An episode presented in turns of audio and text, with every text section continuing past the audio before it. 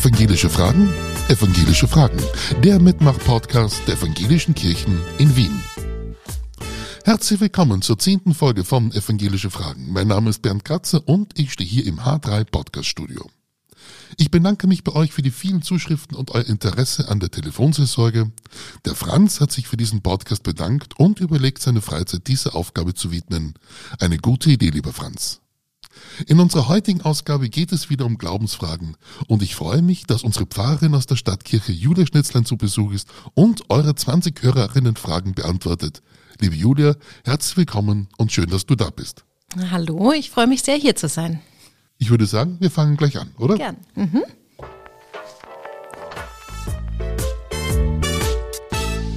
Der Konrad fragt, wie steht evangelische Kirche zum Fasching? Was sagt der Glaube dazu? Also ich glaube, da gibt's nicht so die eine Antwort. Grundsätzlich ähm, widersprechen sich Kirche und ähm, Feiern nicht. Und der Fasching hat ja auch so seine Wurzel im Christentum. Das sieht man schon am Namen Fastnacht, also die, die Nacht vor dem Fasten, vor der Fastenzeit, vor der Passionszeit. Oder Karneval, das kommt auch aus dem Lateinischen und heißt äh, Canem levare, also Fleisch wegnehmen, auf Fleisch verzichten. Also Fasching diese Zeit vor der Fastenzeit und Fastenzeit gehören zusammen. Und ich finde es durchaus legitim, da mal richtig auf den Putz zu hauen und zu feiern. Und auch dieses in verschiedenen Rollen schlüpfen und ähm, ja auch vielleicht mal Hierarchien anprangern und Dinge auf den Kopf zu stellen, das halte ich für was sehr Evangelisches. Also nur zu, lei lei. Lei lei. Obwohl man nicht sagen muss, lei lei ist nur in Villach. Ja? In Klagenfurt ist es bla bla. Okay, gibt es einen Wiener Ausspruch? In Wien gibt es keine, soweit ich weiß. In Feldkirchen, wo ich herkomme, gluck gluck, warum auch immer. Okay. Und irgendwo in Kärnten heißt es noch dumm dumm, also Okay, ich bleib, Jede- bleib bei lei lei, bitte. Lei lei. Gut. Die Rosi fragt, wann haben Sie Ihren letzten Krapfen gegessen? Oder anders, wie fasten Sie persönlich? Also Krapfen esse ich grundsätzlich gar nicht so gern, weil ehrlich gesagt, ähm, in Österreich äh, sind die ja immer mit Marillenmarmelade oder Erdbeermarmelade und in Deutschland mit Hagebuttenmarmelade. Und wenn man das einmal gegessen hat, geht da nichts drüber. Also esse ich eigentlich eher wenig Krapfen. Fasten tue ich aber trotzdem. Ähm, also in der Fastenzeit werde ich versuchen, weitestgehend auf jeden Fall auf Alkohol zu verzichten. Das mache ich jedes Jahr. Und ähm, dann äh, nehme ich wieder teil an dieser ähm, Aktion der evangelischen Kirche sieben Wochen ohne. Dieses Jahr sieben Wochen ohne Stillstand. Also einfach auch mal diese Zeit zu nutzen, ein bisschen zu reflektieren, was was blockiert uns, was hemmt uns, ähm, ja, wo, wo möchte ich vielleicht auch mal ausbrechen, was möchte ich ändern ähm, und dazu die Impulse. Da gibt's ja auch vom Evangelischen Wien eine ähm, tolle Mitmachaktion über Zoom, sieben Wochen ohne eben, ähm, genau, da bin ich dabei. Alle Fastensachen finden Sie auf f-wien.at Schrägstrich Passion 22. Herzliche Einladung, um mitzumachen. Der Gunther fragt, Sie waren ja Journalistin und sind dann Pfarrerin geworden. Hatten Sie auch so einen Luther-Moment, ein Gewitter, das Ihre Sichtweise geändert hat? Ich mag die Frage. Ähm, naja, es war ja jetzt bei mir nicht eine Sichtweise ändern oder totale Kehrtwende, weil ich habe ja erst Theologie studiert und bin dann quasi äh, auf Abwege gekommen in den Journalismus, um dann wieder zu den Wurzeln zurückzukehren. Aber klar gab es schon ähm, so einen Moment oder Moment, Momente. Also es hatte auch was zu tun mit der Geburt meiner zweiten Tochter. Die Elsa, die ist äh, nur mit einem halben Herz zur Welt gekommen. Und ich denke, es ist immer so, dass diese Momente, die einen sehr erschüttern oder diese ja, Erfahrungen, die man macht, die einen halt auf das zurückwerfen, was, was wichtig ist und was zählt.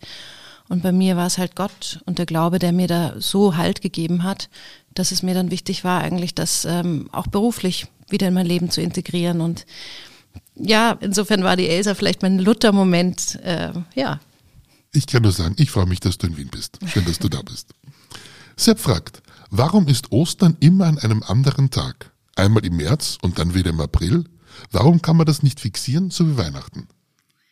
Ja, würde man das jetzt auf einen ähm, festen Tag, also festlegen, ein gewisses Datum, 1. April oder so, dann hieße das ja auch, dass der Karfreitag nicht mehr Karfreitag ist, sondern vielleicht mal auf einen Dienstag fällt oder auf einen Mittwoch und der Ostersonntag auf einen Freitag. Und das will man nicht, das wollte man nicht. Ähm, die Ordnung, dass Ostern immer an jedem ersten Sonntag nach dem ersten Vollmond im Frühling stattfindet. Die ist schon aus dem vierten Jahrhundert vom Konzil von Nicea, da hat man das festgelegt und ich finde es sympathisch. Also wir wissen, dass Weihnachten fix ist und Ostern ist jedes Jahr ein bisschen überraschend und ähm, ich mag's. Die Rosalinde fragt, was soll ein Weltgebetstag bringen? Was bringt Beten? Das nützt doch sowieso nichts. Alles wird immer schlimmer. Ja, Rosalinde, ich kann dieses Gefühl verstehen. Ich kann es vor allem verstehen angesichts der aktuellen Entwicklungen in der Ukraine und ähm, die, dass einfach Dinge passieren, die wir nie für möglich gehalten hätten. Und man fragt sich dann schon eben, was bringen meine Gebete? Ich glaube, dass Gebete immer etwas bringen.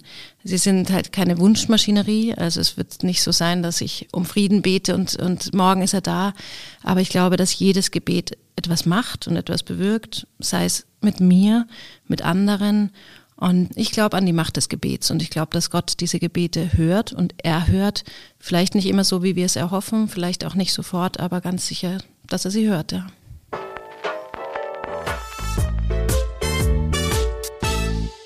Und wir sind schon bei Frage Nummer 6. Der Christian fragt, die Sonntage haben immer so einen seltsamen Namen, mit denen man nichts anfangen kann. Ist das benutzerfreundlich? Kann man das nicht ändern? Ja, ob das benutzerfreundlich ist. Also ich muss ja auch zugeben, manchmal kann ich sie mir auch nicht alle ganz genau merken. Ich bin immer froh, wenn dann die Zeit nach Trinitatis ist. Dann ist es erster, zweiter, dritter nach Trinitatis. Aber ich finde es durchaus doch auch charmant, dass äh, die Sonntage lateinische Namen haben. Oft richten die sich ja auch nach, dem, nach den ersten Worten im Psalm, der zu diesem Tag gehört. Ich weiß nicht, also benutzerfreundlich, ich glaube, dass nicht mehr Menschen in die Kirche kommen, wenn man jetzt zum Beispiel den nächsten Sonntag in Vokavit jetzt nennen würde, Hände weg vom Fleisch oder so. Also ich, ich glaube, ähm, dass die Frage, wie diese Sonntage heißen, eigentlich nicht so wesentlich ist äh, für die Benutzerfreundlichkeit, aber ich finde es eine liebe Frage. Ich glaube aber, umbenennen muss man sie nicht. Der Norbert fragt, ich bin froh, denn dank Corona wurden viele Gottesdienste einfacher. Ich verstehe viele Dinge nicht, die davor gebetet werden. Warum ist ein Gottesdienst so kompliziert? Ja, Norbert, das finde ich auch eine gute Frage und ich bemerke das schon auch öfters, dass Menschen von unserer Liturgie irritiert sind, weil sie sie nicht kennen und nicht verstehen und es tut mir leid, wenn Liturgie Menschen abschreckt. Ich glaube, es liegt da an uns, noch besser zu erklären, was wir da tun. Warum, was, was ein Kyrie ist, was ein Gloria, warum wir das tun, was wir tun. Ich glaube auch wir als Stadtkirche, wo viele Menschen einfach mal vorbeikommen, auch TouristInnen. Da sollten wir wahrscheinlich noch mehr Handouts haben mit Erklärungen. Das finde ich, das nehme ich mit als, als Input. Ich glaube aber, dass es trotzdem wertvoll ist, solche Rituale zu haben und dass die auch ein großes Zusammengehörigkeitsgefühl auslösen können, wenn man sie mal kennt. Man muss sich darauf einlassen. Und ich vergleiche das vielleicht mit, mit dem Fußballstadion. Also da geht es auch in jedem ein bisschen unterschiedlich zu. Und bei Rapid habe ich auch lange nicht verstanden, warum man eine Viertelstunde vor Ende aufsteht. Aber es macht Spaß, dann mitzumachen, wenn man mal verstanden hat, dass es so ist. Und ähm, ja, also hat auch was. Vielleicht machen wir einfach mal eine Serie in unseren Gemeindebriefen darüber. Das genau, gute Idee. Idee. Absolut. Sabine fragt, wenn Gott wirklich im Himmel wohnt, warum haben die Satelliten ihn dann noch nicht entdeckt? Ja, Sabine, dies, das habe ich neulich auch mit meiner Tochter besprochen. Die war nämlich ganz enttäuscht oder sogar fast entsetzt, als wir neulich mal geflogen sind und sie im Himmel weder Gott noch ihren Opa, der schon gestorben ist, entdeckt hat. Und ja, da habe ich ihr ein bisschen erklärt, dass das Problem mit dem Himmel, in dem Gott ist, das ist ein, auch ein sprachliches Problem. Ein bisschen wie beim Wort Schloss. Das, bei Schloss weiß man jetzt auch nicht, wenn man ein Schloss kaufen will, geht man zum Schlosser oder zum Immobilienhändler. Und Himmel ähm, hat halt auch zwei Bedeutungen. Also Gott ist nicht unbedingt in diesem Blau über uns. Im Englischen hat man deswegen zwei Worte dafür. Sky, das ist eben der Himmel über uns und Heaven, das ist der Ort, an dem Gott ist. Und der kann, ich weiß nicht, über uns, unter uns, neben uns, in unserem Herz sein. Also der, ja, der ist vielleicht nicht nur einfach oben, Weltall. Deswegen können auch die Satelliten Gott wahrscheinlich nicht orten. Der Jochen fragt, warum spielt die Maria bei den Evangelischen keine Rolle? Also es ist nicht so, dass die Maria gar keine Rolle spielt. Wir sehen sie nur nicht so sehr als Heilige. Wir haben ja alle Heiligen mehr oder minder abgeschafft und deswegen sollte auch Maria nicht diese Rolle einer Übermutter zukommen. Aber ich finde, sie ist ein großes Vorbild, auch für mich ein ganz großes Vorbild in ihrem Frausein, in ihrem Muttersein, in ihrem den Weg annehmen Und ach, wenn ich mir vorstelle, ein Kind wie Jesus gehabt zu haben, was das bedeutet hat, was sie da auch mitmachen musste und bereit war zu ertragen, das finde ich unheimlich berührend.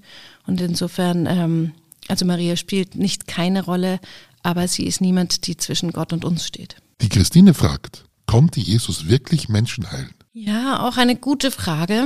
Ich denke ja und die Forschung geht eigentlich schon auch davon aus, dass ähm, die Wundergeschichten einen realen Ursprung haben, dass Jesus heilen konnte. Sicher wurde das dann äh, auch übertrieben dargestellt oder auch es sind Wunder dazugekommen, die vielleicht so nicht stattgefunden haben. Dass er heilen konnte, heißt jetzt nicht unbedingt, dass er irgendwas Magisches hatte oder dass er ein Arzt war, sondern ähm, vielleicht kann man das eher erklären mit ähm, dem, was Psychosomatik so macht. Also Jesus ist zu Menschen hingegangen, die im Abseits standen, die andere alle schon aufgegeben hatten, die sie ähm, auch verachtet haben. Und er hat ihnen ähm, Respekt gegeben, er hat ihnen die Würde wiedergegeben, er hat sie wieder zurück mitten ins Leben geholt. Und wir wissen ja, dass Menschen, die sich selbst aufgeben, eigentlich auch keine Chance haben, geheilt zu werden. Und Jesus hat ihnen aber offensichtlich was zurückgegeben, was in ihnen dann auch vielleicht Selbstheilungsprozesse auslösen konnte. So erkläre ich mir das. Also für mich ist klar, dass Jesu Wunder gewirkt hat, ja.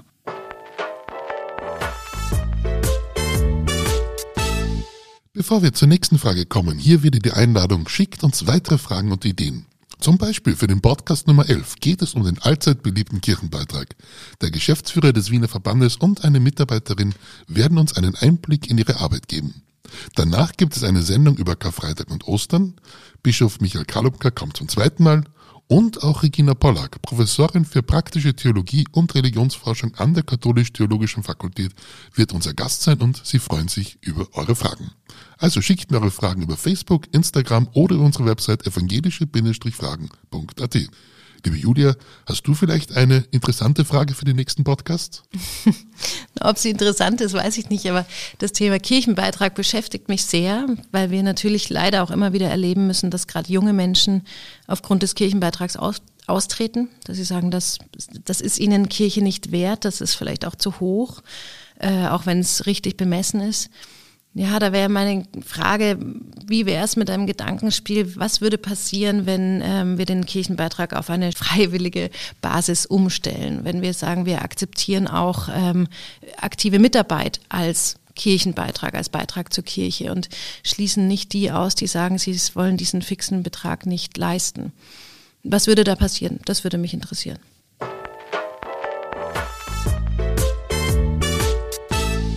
Und wir kommen schon zur Frage Nummer 11. Bertha fragt, ich tue mir schwer mit dem Beten. Es fällt mir so wenig ein, für das ich danken könnte.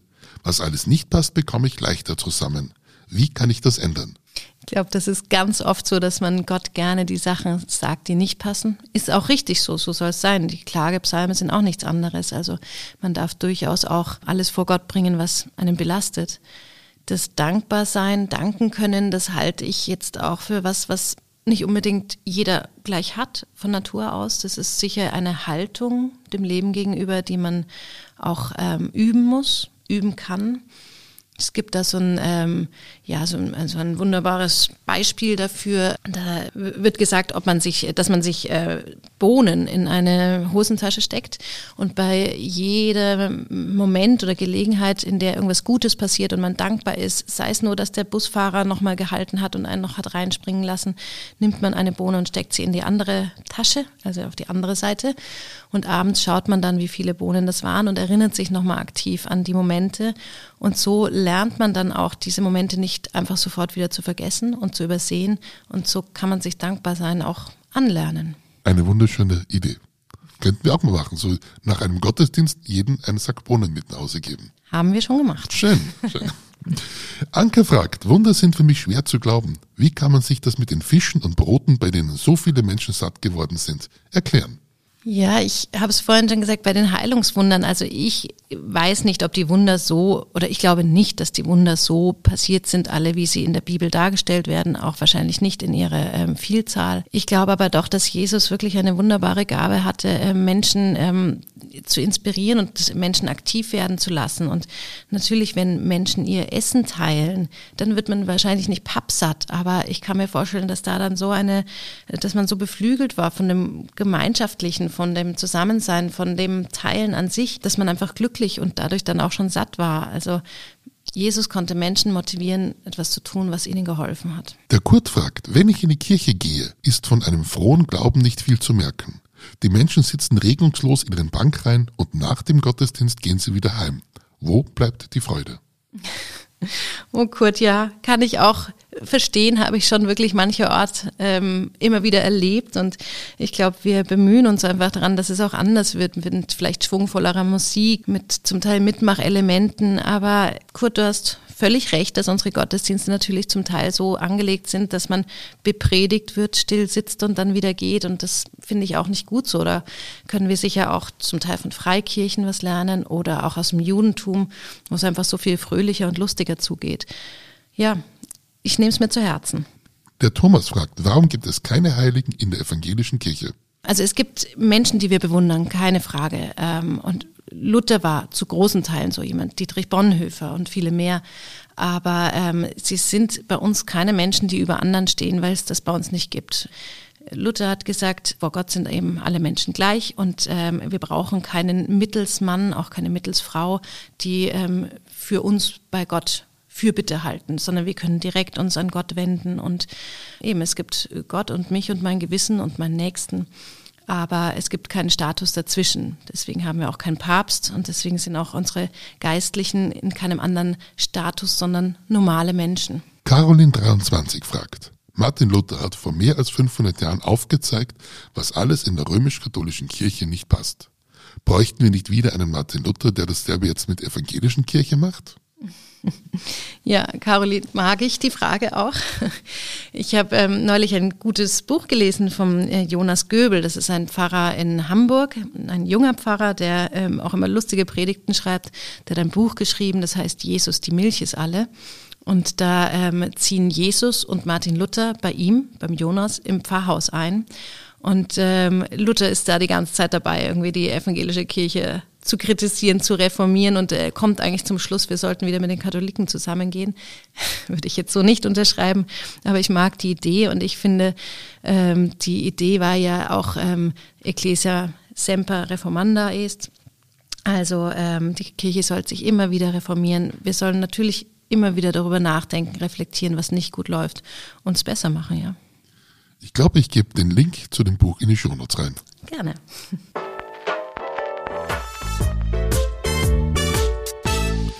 Die Edeltraut fragt, Sie posten auf Instagram immer wieder Fotos im katholischen Priesterhemd. Warum machen Sie das? Ich finde, dieses Hemd hat in unserer evangelischen Kirche nichts zu suchen. Ja, ich weiß, äh, worauf die Frage abzielt. Ich trage öfters ähm, ja, so ein Collarhemd. Das ist ähm, für mich kein katholisches Priestergewand. Das ist ähm, von einer schwedischen Designerin, das nennt sich Casual Priest und die ähm, entwirft gerade für Frauen solche Mode. Nachdem es Frauen in der katholischen Kirche als Geistliche nicht gibt, ist es also kein für Katholikinnen entworfenes Gewand. Es ist auch keine Amtstracht. Ich trage dieses Collarhemd zum einen, weil ich es schön finde. Zum anderen trage ich es, um erkannt zu werden in meinem Beruf so wie vielleicht ein Arzt dann auch den weißen Kittel trägt oder so.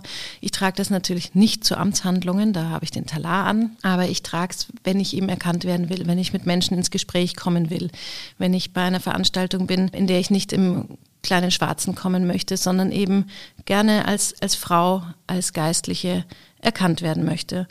Und ich glaube halt, das, was uns von anderen Konfessionen unterscheidet, ist sicher nicht das Textil, ähm, sondern die Lehre. Die Sonja fragt, ich freue mich über jedes Foto von Ihnen. Sie zeigen mir, wie viel Spaß Sie an diesem Beruf haben. Gibt es etwas, was Sie niemals posten würden? Hm, darüber muss ich nachdenken. Also erstmal danke fürs Kompliment. Ähm, was ich niemals posten würde. Also ich versuche oder habe eigentlich immer versucht, meine Kinder weitestgehend ähm, rauszuhalten, wobei meine große Tochter, die wird jetzt zwölf, jetzt selber am liebsten einen eigenen Insta- oder TikTok-Kanal hätte darf sie noch nicht. Deswegen möchte sie jetzt bei mir in Erscheinung treten. Und das finde ich eigentlich ganz süß. Ähm, hab, wir haben neulich auch ein TikTok zusammen gemacht. Das war wirklich lustig. Ich weiß nicht. Also es gibt natürlich Tabus. Ich würde keine Bilder von Beerdigungen machen. Auch sonst nichts, was Menschen irgendwie bloßstellt oder kompromittiert. Anonym fragt, wie können Sie sich sicher sein, dass es einen Gott gibt? Also die Frage, kann man sich da je sicher sein? Also kann man sich sicher sein, ob dass es Liebe gibt oder Vertrauen oder Freundschaft? Also ja, kann man sich sicher sein, weil man sie erlebt hat. Und ja, ich bin mir sicher, dass es Gott gibt, weil ich ihn erlebt habe. Angela fragt, Sie haben selbst viele Schicksalsschläge verkraften müssen. Haben Sie niemals an Ihren Glauben gezweifelt? Ich zweifle gerade sehr viel, warum er Gott so viel zumutet. Ja, auch das kann ich schon gut verstehen. Und also Glaube heißt ja nicht, dass Zweifel nicht da sein dürfen. Ähm, Glaube ist ja nichts, was sich nie verändert. Es ist ein bisschen wie Liebe. Und wenn ich es ernst nehme, dann finde ich es auch okay, auch meinen Glauben immer wieder zu hinterfragen und Zweifel ernst zu nehmen und nachzuspüren. Und natürlich habe ich oft gezweifelt. Aber es hat mich nicht daran abgehalten zu glauben. Also ich glaube, dass es Gott gibt, da bin ich ganz sicher. Dass ich manchmal mit ihm unzufrieden bin, ist was anderes, sage ich ihm dann auch. Ja, insofern auch die Zweifel haben die Berechtigung und ähm, sich dadurch nicht abhalten lassen davon zu glauben, dass es Gott gibt. Und da passt jetzt wunderbar die letzte Frage vom Egon drauf. Wie lautet Ihr ganz persönliches Glaubensbekenntnis? Es ist geklaut, aber ich mag's. Es gibt einen Gott und ich bin es nicht. Ja, und das war's auch schon wieder. Liebe Julia, ich danke dir für deinen Besuch und für diese vielen persönlichen Antworten und ich hoffe, dass ich dich bald wieder begrüßen darf. Sehr gerne. Euch, liebe Hörerinnen und Hörer, danke ich fürs Zuhören und ich darf euch bitten, empfehlt uns weiter. Auch freuen wir uns über eine positive Bewertung. Und zum Abschluss darf ich dich, liebe Julia, noch um ein Segenswort bitten. Gerne. Da greife ich einfach zu den uralten Worten aus der jüdischen Tradition, zum aaronitischen Segen, den wir ja auch zum Ende jedes Gottesdienstes sprechen. Und der heißt, der Herr segne euch und behüte euch. Der Herr lasse sein Angesicht leuchten über euch und sei euch gnädig. Der Herr erhebe sein Angesicht auf euch und gebe euch Frieden. Amen.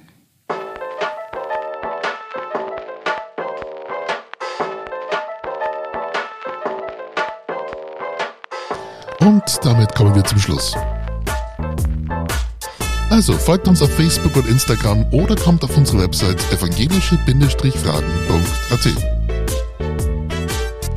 Lasst mich wissen, was euch interessiert. Ich freue mich über eure Nachrichten.